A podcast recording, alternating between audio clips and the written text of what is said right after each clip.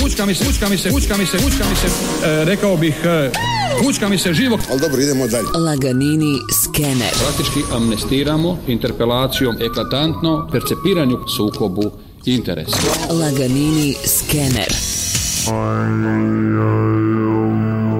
Poziva medije da istinitim informiranjem javnosti doprinose uspjehu cijepljenja, poručio je to jučer sa sjednice vlade ministar Beroš. Može ministre, nema problema, ponovit ćemo evo ih kroz ove minute, onda kako su rizici od oboljenja koronom puno veći od možebitnih nuspojava izazvanih cijepivom, bilo kojim cijepivom, te pozvati ljude da se prijave i odazovu na cijepljenje. Međutim, poručit ćemo i ministru i da sličnu mantru primjeni i on sam. Nacionalna platforma za cijepljenje suočila nam se kako on to naziva sa određenim dječjim bolestima bolestima. Ne znam za vas, ali ukoliko nešto ili netko nije u stanju ispunjavati one elementarne funkcije, onda bih rekao da govorimo o puno ozbiljnijem stanju koje bi se moglo pretvoriti i u terminalnom. Hoće li nam se toliko spominjana platforma čudesno vratiti među žive i funkcionalne, ostaje nam za vidjeti. Međutim, umjesto da je sam ministar zaustavio cijeli proces pri uočavanju svih problema, priznao grešku te kroz tjedan dva sve ponovno pustio u pogon, on je prvo negirao ikakve probleme, a potom je dio krivnje pokušao svaliti i na obiteljske liječnike,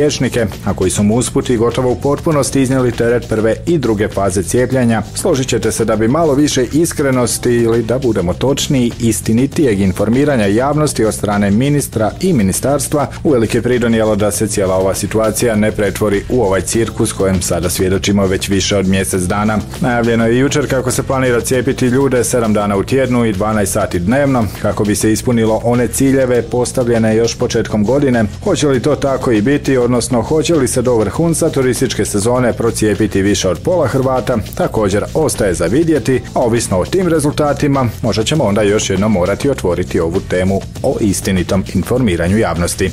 Skener potpisuje Vlatko Franjin. Fučka mi se, fučka mi se, fučka mi se, fučka mi se.